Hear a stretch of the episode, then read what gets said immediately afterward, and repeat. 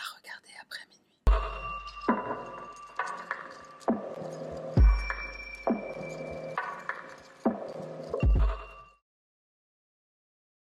Salutations mon cher panda, moi c'est Sarah, bienvenue sur ma chaîne on y va sans plus tarder. L'affaire de ce soir nous emmène en Asie du Sud-Est, dans un pays niché entre la mer d'Andaman et la mer de Chine, connu pour son histoire fascinante, son incroyable culture, sa délicieuse, délicieuse cuisine, et pour ses habitants accueillants et chaleureux, c'est pas pour rien que ce pays est surnommé le pays du sourire. Ce joyau asiatique est une destination de choix qui attire chaque année des millions de touristes. On s'émerveille devant ces paysages à couper le souffle, ces montagnes majestueuses, ses îles paradisiaques et ses plages de sable fin. Dans ce pays, la modernité s'entremêle avec les traditions ancestrales, tandis que les imposantes statues de Bouddha, les temples et les palais royaux préservent toujours les mystères du passé. Tu l'auras sûrement deviné, notre destination pour l'affaire de ce soir, c'est la Thaïlande. Bien plus qu'une simple destination paradisiaque où on y passe des vacances, la Thaïlande sera le temps de notre récit, le théâtre de notre intrigue. On s'y rend pour une sordide et troublante affaire, pour laquelle, je te préviens, faudra que tu aies le cœur accroché. Cette affaire qui s'est déroulée très récemment en août 2023, c'est le scénario parfait d'une série True Crime à succès sur Netflix. Tout y est, comme dans les meilleurs romans policiers.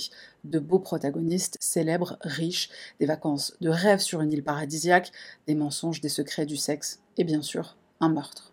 Bienvenue sur l'île de Koh Pan, Pangnan, je crois que je dis ça bien. Au milieu des touristes venus profiter du soleil et de la cuisine locale, une horde de policiers débarque pour fouiller l'île, une agitation inhabituelle dans ce coin de paradis qui est davantage connu pour abriter ces fameuses full moon parties que pour le drame qui vient de s'y dérouler. Voici l'histoire de Daniel Sancho. Fils unique, Daniel Sancho est issu d'une célèbre famille d'acteurs. Sa mère, Silvia Broncalo, est une ancienne actrice espagnole. Quant à son père, Rodolfo Sancho, célèbre acteur espagnol, il est une véritable star du petit écran et aussi du cinéma. Sa filmographie est très impressionnante. En France, il est connu pour son rôle dans le film d'horreur intitulé N'écoute pas, film qui est sorti en 2020 sur Netflix, et plus récemment dans la série Les héritiers de la Terre sortie en 2022 également sur Netflix.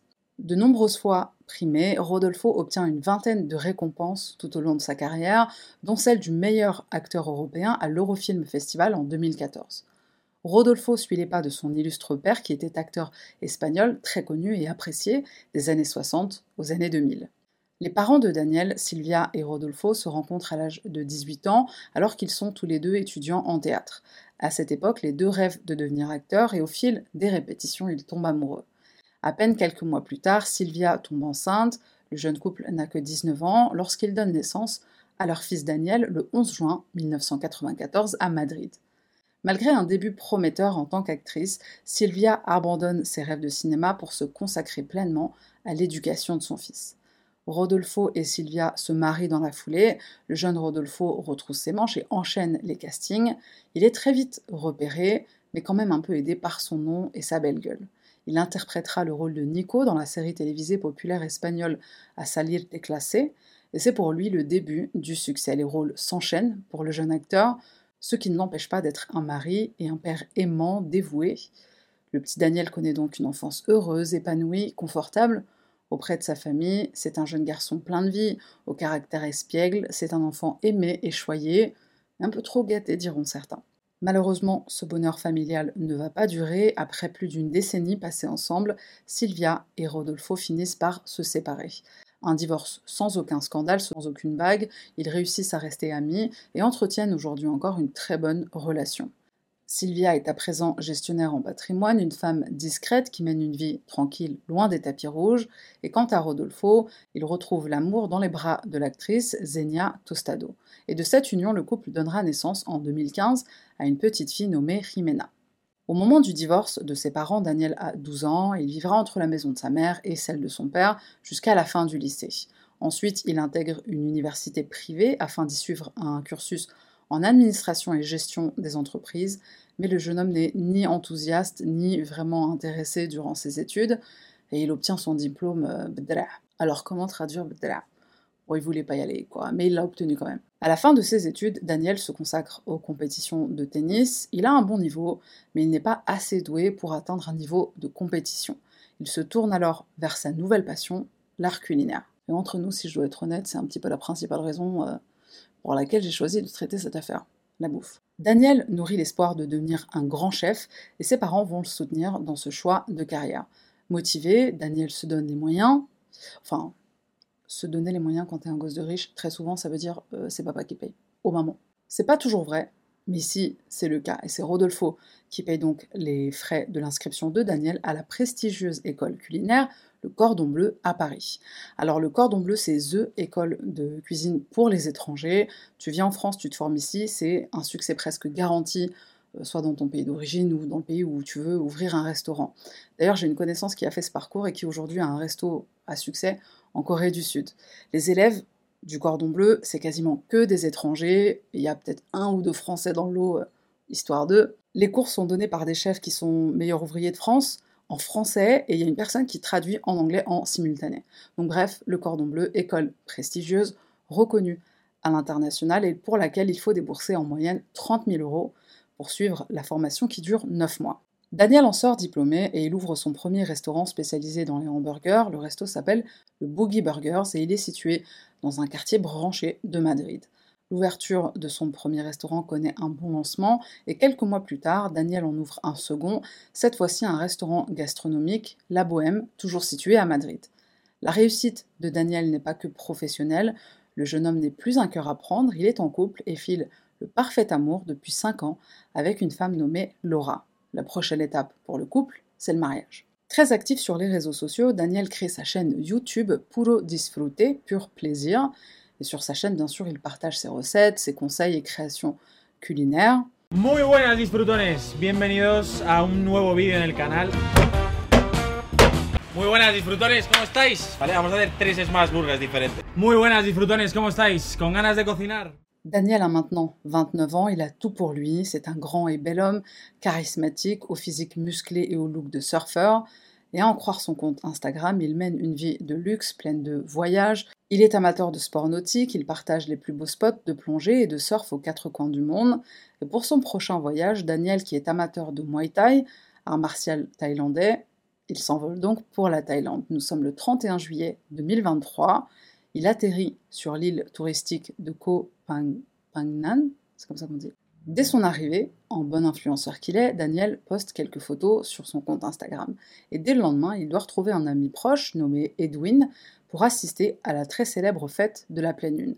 Alors la fête de la pleine lune, ou en anglais Full Moon Party, c'est une fête qui se célèbre sur l'île de Koh Phangan et qui trouve ses origines dans les années 70-80. Un groupe de hippies trouve le village de Hadrin, village isolé et difficile d'accès, mais surtout l'endroit idéal pour admirer la pleine lune. Ce qui au départ était un secret bien gardé se transforme en événement mensuel avec entre 5 000 et 30 000 participants selon la saison. Et c'est donc à une full moon party que doivent se rendre Daniel et Edwin. Edwin Arieta Arteaga, de son nom complet, est un homme de 44 ans. C'est un célèbre chirurgien esthétique colombien qui dirige la prestigieuse clinique de Monteria en Colombie. Il est réputé et respecté dans son domaine, c'est une clientèle fortunée qui se bouscule aux portes de sa clinique, clientèle qui vient principalement de Colombie, d'Argentine, du Chili et du Mexique. Edwin naît et grandit à Santa de Cruz Lorica, dans le nord de la Colombie. Il est issu d'une famille modeste, sa mère est institutrice, son père réparateur de radio et de télévision. Edwin a deux rêves qui lui tiennent à cœur, être médecin et voyager, explorer le monde. Dès son plus jeune âge, Edwin se distingue par ses capacités intellectuelles, il est surdoué et ses professeurs le remarquent très vite. Malgré leurs revenus modestes, les parents d'Edwin vont se démener pour couvrir les dépenses scolaires de leur fils jusqu'à son entrée en université de médecine. Grâce au soutien infaillible de ses parents, Edwin obtient une bourse d'études pour étudier la médecine à Buenos Aires en Argentine. Il décroche son doctorat avec les félicitations du jury majeur de sa promotion. Il revient ensuite s'installer en Colombie, près de sa famille. Il ouvre un premier cabinet de chirurgie esthétique. Il embauche du personnel et notamment sa sœur, qui est infirmière. Très vite, la bonne réputation de son établissement lui permet d'ouvrir une grande clinique à Montelia. Très apprécié de son personnel et très proche de ses parents, Edwin est reconnaissant de tous les sacrifices qu'ils ont faits pour lui. Il leur montre son affection en les mettant à l'abri du besoin, il leur offre une belle maison, il leur donne même de l'argent tous les mois. La sœur d'Edwin, Darling, elle dit de lui qu'il est un homme au caractère noble et généreux, au tempérament calme et serein, un frère et un fils formidable qui a le cœur sur la main, qui donne aux plus démunis. Edwin n'est pas seulement une âme généreuse, un philanthrope, il est aussi un modèle de réussite, un homme d'affaires, entrepreneur, amateur de bon vin. Il investit dans des entreprises, des restaurants, des vignobles. Il passe la moitié de son temps en Colombie pour sa clinique, l'autre moitié au Chili, où maintenant il a un autre cabinet, une autre clinique, et s'il n'est pas en Colombie ou en Chili, il est en voyage. Edwin a réalisé son rêve d'être médecin et il réalise aussi celui de voyager et d'explorer le monde. Il tombe amoureux de l'Espagne, où il se rend une dizaine de fois sur l'année 2022, à tel point qu'il prévient de s'installer définitivement et ouvrir un autre cabinet à Madrid ou à Barcelone. Et c'est en partie pour des raisons professionnelles que les deux amis Edwin et Daniel doivent se retrouver en Thaïlande, d'une part pour assister aux célébrations de la fête de la pleine lune, mais aussi pour parler affaires. En effet, Daniel cherche des investisseurs pour son tout nouveau projet. Cette rencontre est à la fois amicale et professionnelle, alliant plaisir et travail. Ce 31 juillet 2023, c'est donc Daniel qui arrive le premier sur l'île thaïlandaise, suivi d'Edwin le lendemain. Le matin du 1er août, Daniel récupère Edwin à l'aéroport et les deux hommes s'en vont prendre leur petit déjeuner un moment qui sera immortalisé par une photo que prendra Edwin, et cette photo, il l'enverra à ses proches en Colombie. On y voit les deux hommes assis à une table, ils sourient, ils sont détendus, prêts à savourer leur petit déjeuner ensemble. En début d'après-midi, les deux amis se dirigent à leur villa privée dans le complexe hôtelier Ad Salad Villa. Edwin, qui est en plein décalage horaire, veut faire une sieste. Daniel laisse alors se reposer Edwin. Les deux hommes doivent se retrouver un peu plus tard dans la soirée pour donc assister à la fête de la pleine lune, mais entre-temps, Edwin disparaît mystérieusement. Il ne se rend pas à la full moon party, comme c'était prévu ce soir-là. Dans la villa, il y a encore toutes ses affaires, il ne manque que son portable et son portefeuille. Où a bien pu passer Edwin? Les heures s'écoulent, la nuit passe et toujours aucun signe de vie du chirurgien. Ça fait plus de 24 heures qu'Edwin est introuvable, injoignable, ce qui n'est absolument pas dans ses habitudes. le mec euh, dirige quand même de clinique. Famille, membres du personnel, collaborateurs, tous savent qu'Edwin ne les laisserait jamais sans nouvelles, pas même pendant 24 heures. Inquiète, Darling, la sœur d'Edwin, contacte Daniel. Le jeune homme lui annonce qu'il a perdu la trace d'Edwin, mais il promet de faire tout son possible pour le retrouver. Je fouillerai toute l'île s'il le faut, dira Daniel à Darling. Le 3 août, Daniel finit par se rendre au poste de police pour signaler la disparition de son ami Edwin aux autorités thaïlandaises. Pendant ce temps-là, de l'autre côté de l'île, les employés d'une décharge font une horrible découverte. Un sac plastique sur le point d'être incinéré va intriguer un des employés. Le sac est humide, il dégage une odeur nauséabonde. L'employé l'ouvre, pensant y trouver un animal mort, sûrement un chat, se dit-il. Cet employé est loin d'être prêt pour cette découverte qu'il fait en ouvrant ce sac. Horrifié, il découvre des restes humains, des morceaux de hanches et d'intestins, la police locale est prévenue et se rend sur place. Une fois la décharge, après une inspection plus approfondie, ce n'est pas un mais plusieurs sacs contenant d'autres morceaux de corps humain, des cuisses, des jambes découpées et des vêtements qui seront retrouvés. Première étape pour la police scientifique, identifier le corps, ce qui n'est pas une mince affaire parce qu'il manque plusieurs parties du corps de cette victime, et notamment la tête, les bras et les mains, les éléments qui permettent d'identifier une personne le plus facilement. Pendant leur recherche, les autorités thaïlandaises vont être aidées par la découverte d'une preuve qui sera déterminante dans cette affaire. Lorsque la police fouille l'un des sacs plastiques, il découvre, parmi les restes humains, un ticket de caisse. Ticket de caisse sur lequel sont indiqués le nom du magasin, l'heure d'achat, les articles achetés. Il ne reste plus aux policiers qu'à remonter la trace de ce ticket de caisse qui, bien sûr, va les conduire directement au magasin, le Bixi. Sur place, la police demande à voir les images de surveillance correspondant à la tranche horaire où les achats ont été faits, et qui n'ont-ils pas la surprise de voir sur ces images? Un touriste grand, blond. Les policiers le reconnaissent immédiatement, il s'agit de l'homme qui est venu signaler la disparition d'Edwin la veille au poste de police. Après vérification, on confirme qu'il s'agit bien de Daniel Sancho. Les autorités font bien sûr le rapprochement entre la disparition d'Edwin et ces morceaux de corps trouvés dans une décharge un homme qui vient disparaître, un corps découpé en morceaux retrouvé en moins de 24 heures, une troublante coïncidence. Une équipe de policiers se rend au complexe hôtelier Ad Salad Villa où séjourne Edwin. On procède à la fouille de son bungalow. Et pendant ce temps, une autre équipe se charge de récupérer et de visionner les images de vidéosurveillance de l'hôtel ainsi que celles des rues avoisinantes. La police s'apprête à faire de surprenantes découvertes. Premièrement, les enquêteurs découvrent que le luxueux bungalow où séjourne Edwin n'est pas seulement occupé par Edwin. La réservation a été faite pour deux personnes, et quand le personnel de l'hôtel est interrogé, ils affirment qu'Edwin et Daniel logent bien ensemble dans cette villa, contrairement à ce que leur a dit Daniel au moment où il signale la disparition d'Edwin. Deuxième découverte, en inspectant le bungalow privé, les policiers trouvent un endroit propre et rangé. Ils ne remarquent rien de particulier, à part une odeur de produits ménagers. Les policiers inspectent alors minutieusement chaque pièce jusqu'à faire une troublante découverte dans le drain de la douche. Un tas de cheveux mélangés à ce qui leur semble être de la viande, de la chair. Des prélèvements sont effectués et envoyés au laboratoire médico-légal. Et troisième découverte, en visionnant les images de vidéosurveillance de la journée du 1er août, on voit Daniel et Edwin sur un scooter entrant dans le complexe hôtelier Daniel en ressort un peu plus tard, mais Edwin n'apparaît plus sur aucune des images des caméras, ni les heures suivantes, ni les jours suivants. L'homme se volatilise. Dans les jours qui suivent, le bureau médico-légal rend son rapport. Les tests ADN confirment que les restes humains retrouvés dans la décharge sont bien ceux du chirurgien disparu. L'ADN sera aussi comparé avec les restes biologiques retrouvés par la police scientifique dans les canalisations du Mangalo où séjournent Edwin et Daniel, et bien sûr on a une correspondance, il s'agit aussi des restes du pauvre Edwin.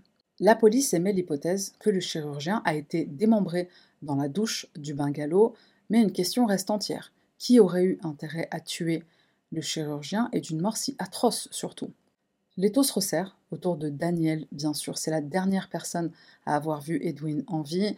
Il est logiquement le principal suspect dans cette affaire. Daniel est arrêté pour être interrogé. Le chef de la police de Ko Pangnan, qui s'appelle Sate Hakan, mène l'interrogatoire. Daniel est calme et serein, il nie toute implication, mais le chef de la police remarque les égratignures et les coupures sur les mains et les avant-bras de Daniel. Mis face à ces contradictions et face à l'évidence des preuves, Daniel finit par avouer au bout de plusieurs heures d'interrogatoire. J'avais peur de le dire, dira-t-il, mais Edwin est mort, c'était une mort accidentelle. Il a fait une mauvaise chute dans la salle de bain, il s'est cogné la tête sur un coin du lavabo et il est mort sur le coup. Prends-nous pour des hmir, diront les enquêteurs, prends-nous pour des abrutis. Les preuves en leur possession mettent à mal cette version des faits.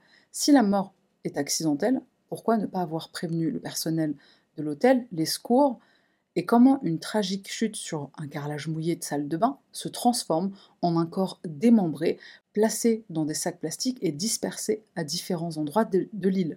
Daniel ne donne aucune explication, il garde le silence. Il est placé en garde à vue. Pour information, une garde à vue, ça peut durer jusqu'à 72 heures en Thaïlande.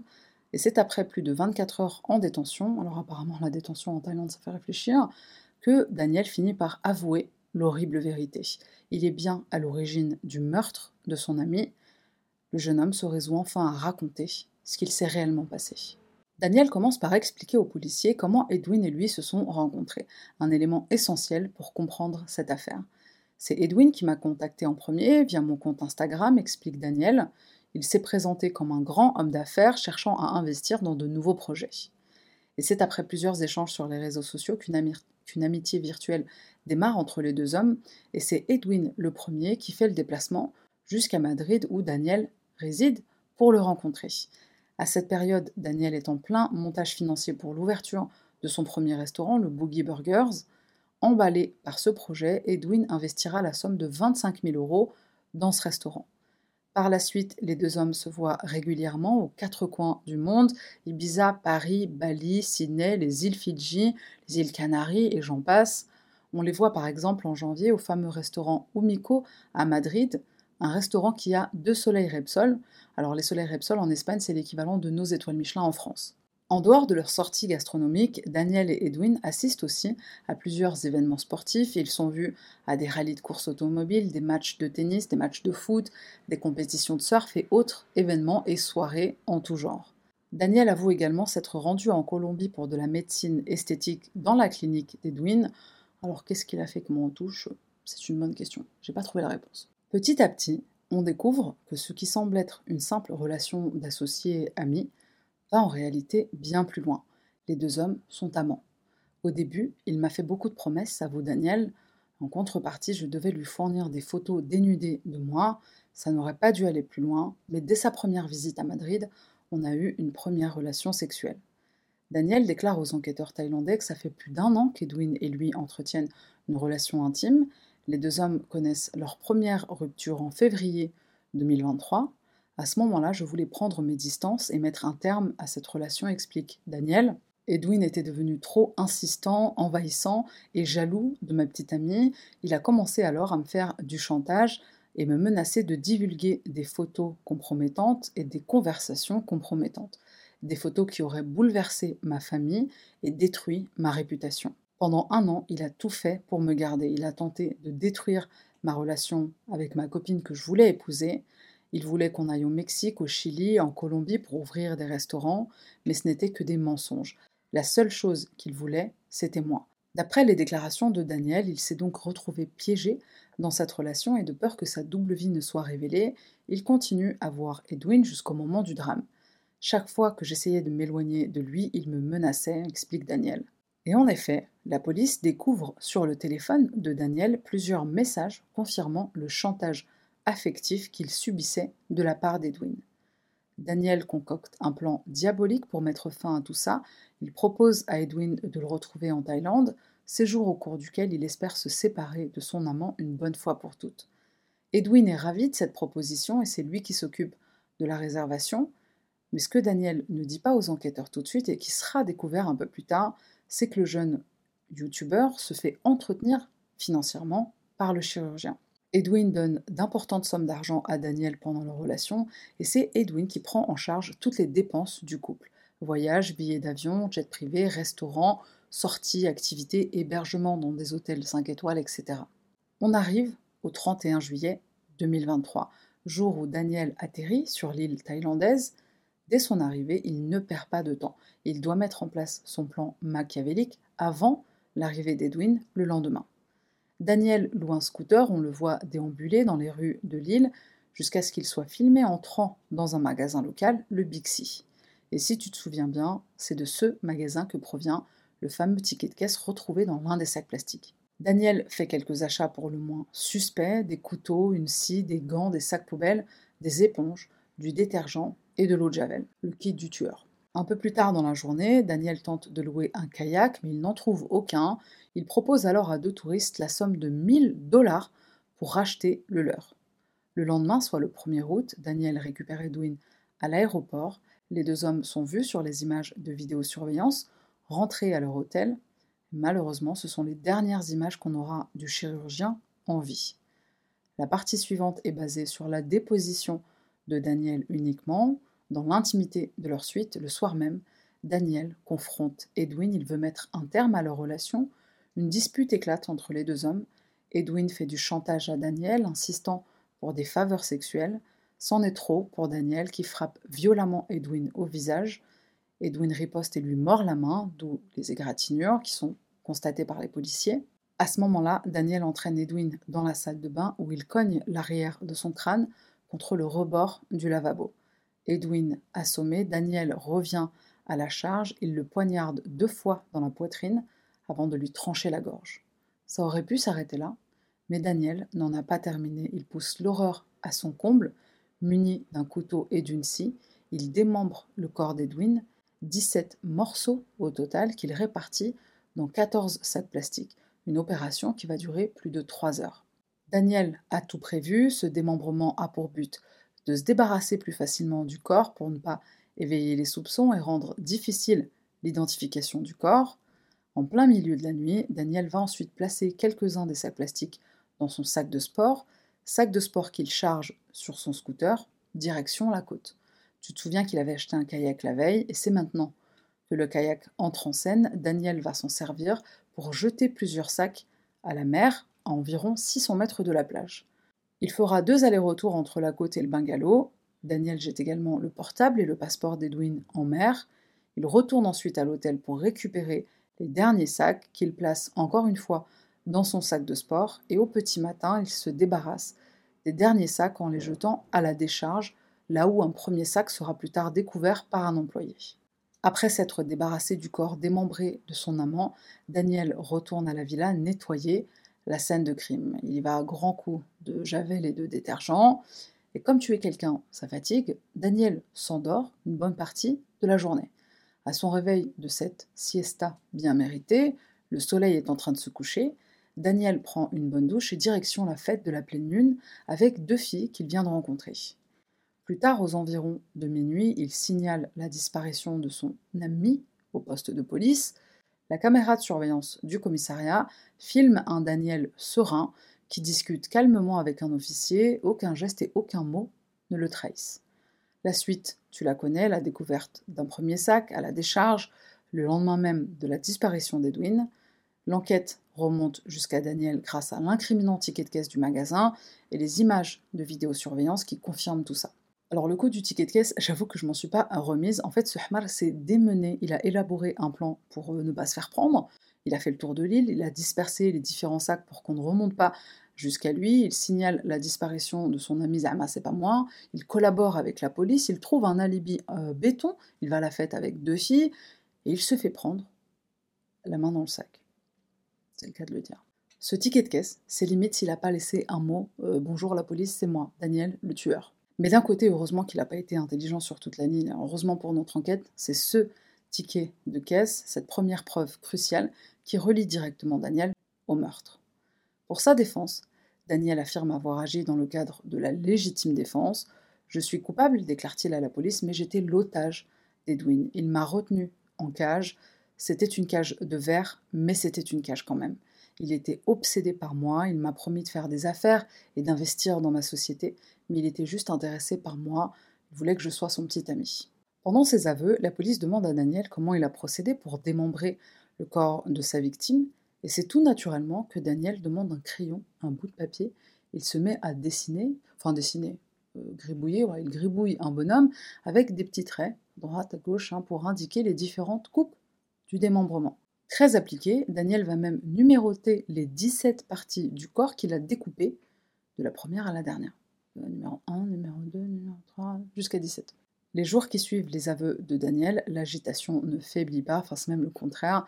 Les touristes venus profiter du cadre idyllique de l'île assistent au ballet des forces de l'ordre et de la police scientifique. Daniel, menotté et escorté par la police, montre les différents endroits où il a jeté les sacs à la mer. Les plongeurs retrouveront la tête, les bras, les mains et les organes digestifs de la victime. Il faudra plusieurs jours aux forces de l'ordre pour rassembler tous les euh, morceaux du cadavre. Par ailleurs, les enquêteurs vont aussi mettre la main sur le fameux kayak qui a servi comme moyen de transport pour la marchandise au suspect. on se rappelle les allers-retours pour disperser une partie des sacs en mer. La police emmène Daniel sur le lieu du crime, à savoir la douche du bungalow. Une reconstitution a lieu. Un des policiers joue le rôle d'Edwin et Daniel joue son propre rôle. Je peux prendre un peigne, Zama, le couteau? demandera Daniel au policier, surpris d'une telle demande. Alors le mec, il joue son rôle à fond. Pendant cette reconstitution, Daniel fait une autre demande euh, surprenante et totalement incompréhensible. Il demande aux policiers s'ils peuvent l'accompagner à la salle de bain pour qu'il se lave les dents. Donc à ce moment-là précis, il avait envie de se laver les dents. Et le pire, c'est que les policiers acceptent. Au bout de trois semaines d'enquête, la police conclut l'affaire et transmet son rapport final au procureur. Le rapport indique que le meurtre d'Edwin n'est pas un crime passionnel après une dispute qui aurait mal tourné entre deux amants, comme voudrait le faire croire Daniel, il s'agit d'un meurtre prémédité. Daniel a tout planifié. Dans sa déposition, il dit lui-même C'était prévu que je rompe définitivement avec lui ce jour-là. J'étais sur le point d'épouser quelqu'un d'autre. Ça ne pouvait plus continuer. Je savais que si la conversation ne se passait pas bien, j'allais devoir le tuer. C'était le seul moyen pour qu'il me laisse tranquille. Fin de citation. Sans oublier le fait bien sûr que les achats sont faits avant l'arrivée d'Edwin en Thaïlande. D'ailleurs, c'est la raison pour laquelle Daniel voulait arriver avant son amant, pour avoir le temps de, de faire des courses. De l'Espagne à la Thaïlande en passant par la Colombie, c'est l'émotion et le choc. Les autorités thaïlandaises annoncent avoir inculpé Daniel pour le meurtre prémédité d'Edwin, pour le démembrement de son cadavre et pour dissimulation de preuves. L'affaire fait la une des médias espagnols, mais aussi de la presse du monde entier, tellement l'histoire est surréaliste un cadre exotique sur l'île de Ko Phang en Thaïlande, un crime prémédité certes, mais passionnel aussi, des secrets, du sexe, un chirurgien colombien réputé comme victime, un chef espagnol fils de star comme coupable. Tous les ingrédients sont là. Enfin, il y a même un petit peu trop d'ingrédients. Pendant une interview télévisée, Darling s'exprime en larmes. Mon frère était un homme bon, Daniel lui a tendu une embuscade, il avait tout planifié avant même qu'Edwin pose un pied sur l'île. Mes parents endeuillés souffrent comme si on leur avait arraché le cœur. Nous demandons justice pour Edwin. Le meilleur ami d'Edwin s'exprimera à son tour sur la relation sentimentale qu'entretenaient Edwin et Daniel. Edwin m'a dit qu'il était amoureux d'un garçon nommé Danny, explique cet ami, avec qui il entretenait une relation cachée, mais son intention était visiblement d'officialiser comme un vrai couple. Edwin est rapidement tombé amoureux de ce Daniel, il s'est rendu à Madrid pour le rencontrer et depuis, les deux ne se sont plus lâchés. Voyages, dîners, événements, rendez-vous dans des hôtels de luxe. Edwin a investi de l'argent dans les restaurants de Daniel, il prévoyait d'ouvrir une clinique à Madrid ou Barcelone pour se rapprocher de lui. Il l'aimait vraiment. Fin de citation de l'ami d'Edwin. Hormis ce meilleur ami et la sœur, personne n'était au courant de cette relation amoureuse. Personne n'était dans la confidence. Une messe sera organisée à Santa Cruz de Lorica, dans la ville natale d'Edwin. Nombreux viennent montrer leur soutien et leur solidarité aux proches. Tous se souviennent d'un homme profondément gentil et généreux qui n'a jamais oublié d'où il venait. du côté de la famille de Daniel, c'est l'incompréhension. Pour eux, Daniel était en couple avec une jolie jeune femme qu'il s'apprêtait à épouser. Suite à l'annonce de son arrestation, la famille de Daniel publie un, un, communiqué. Nous présentons nos condoléances à la famille d'Edwin et demandons le plus grand respect pour Daniel et pour notre famille dans ces moments délicats de grande confusion. La grand-mère de Daniel, alors pour information au départ, elle est préservée par le reste de la famille dans le sens où on lui cache ce qu'il s'est passé. Et quand elle finit par être mise au courant, elle soutient son petit-fils, elle le croit innocent. Et alors qu'elle est dans les rues de Madrid, elle est aperçue par un journaliste qui lui demande si elle a l'intention d'aller rendre visite à Daniel en Thaïlande. Elle répond que oui, elle ira le voir en détention aussi vite que possible. J'ai foi en la justice, dit-elle, j'ai foi en mon petit-fils, foi en Dieu, Jésus et Bouddha. Elle dit au journaliste qu'elle espère que Daniel reviendra habiter avec elle jusqu'à ce qu'il se marie avec sa chérie Laura. Selon la presse espagnole, Rodolfo prend contact avec Darling, la sœur de la victime, pour demander pardon et exprimer sa profonde douleur. Il essaye d'expliquer le geste de son fils par un désordre mental le jour du meurtre. Il rappelle également à Darling que ce sont deux familles qui sont désormais détruites.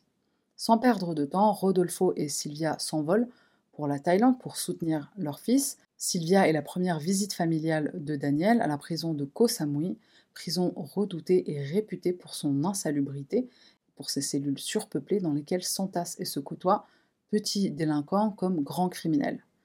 Les parents de Daniel sont inquiets des conditions de détention de leur fils pendant leur visite, mais Daniel les rassure. Il leur dit qu'il va bien et que les gardes le traitent plutôt bien.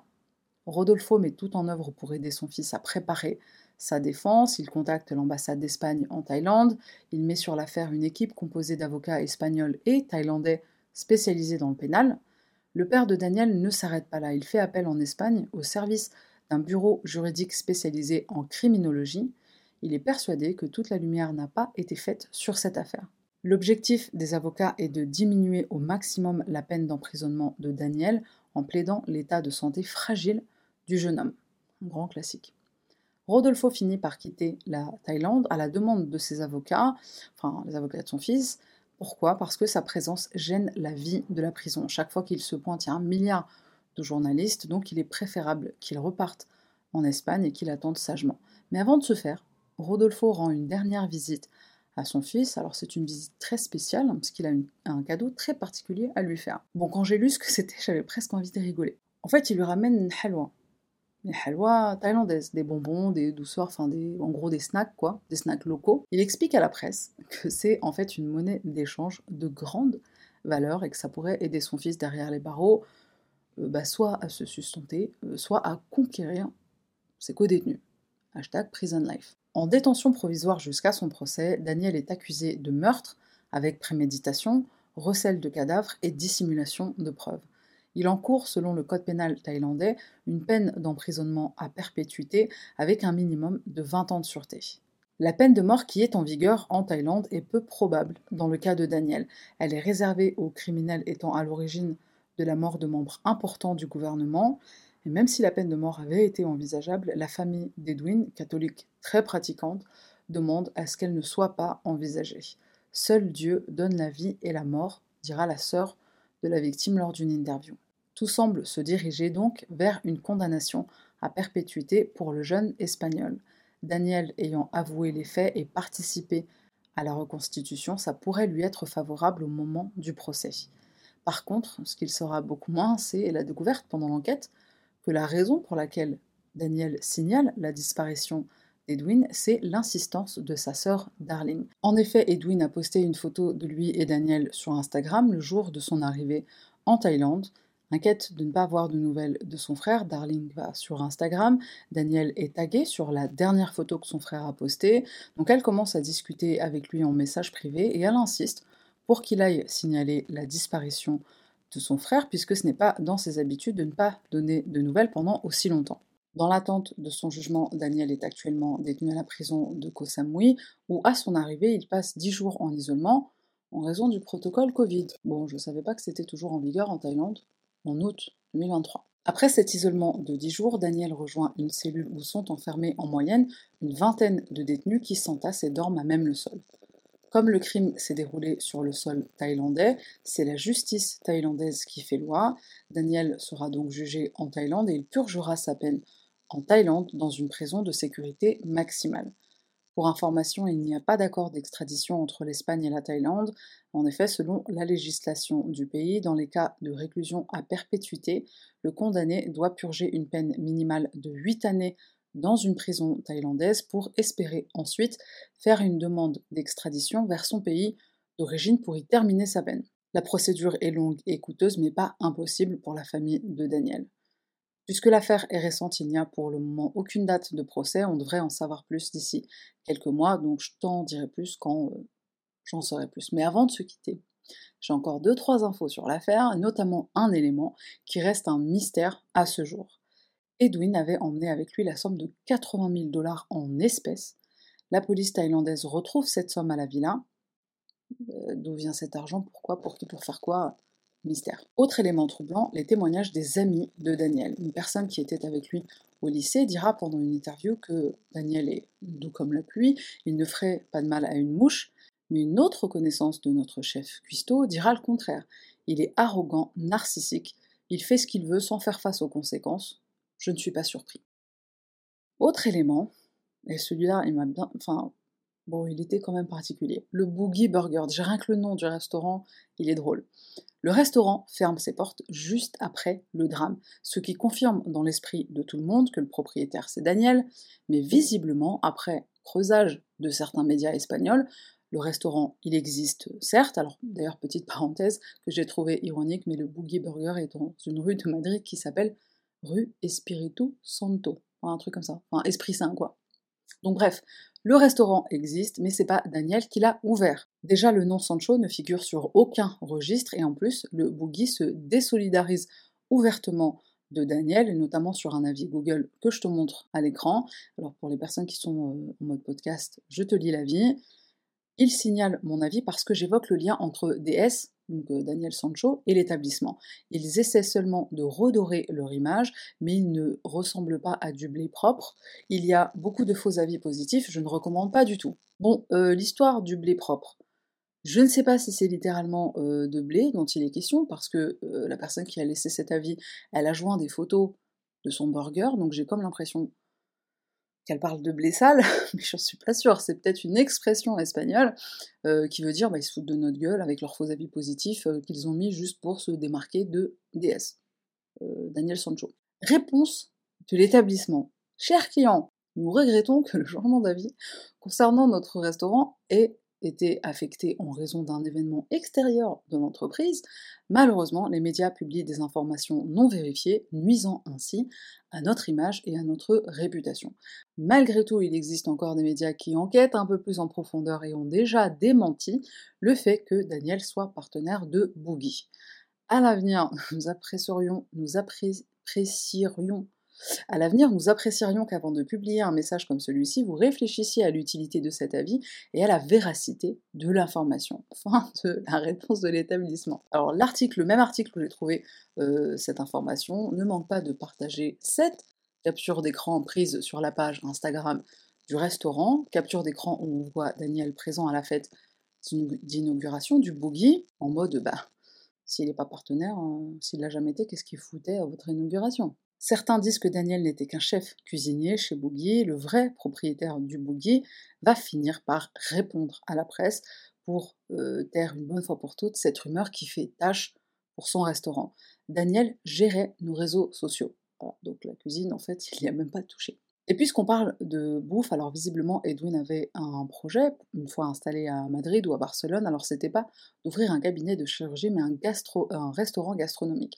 Donc la gastronomie, c'est une des passions d'Edwin, c'était une de ses passions, et tout comme il a investi de l'argent dans différents secteurs, il voulait cette fois investir dans quelque chose qui le passionnait, la gastronomie. Et alors je t'ai gardé le meilleur pour la fin.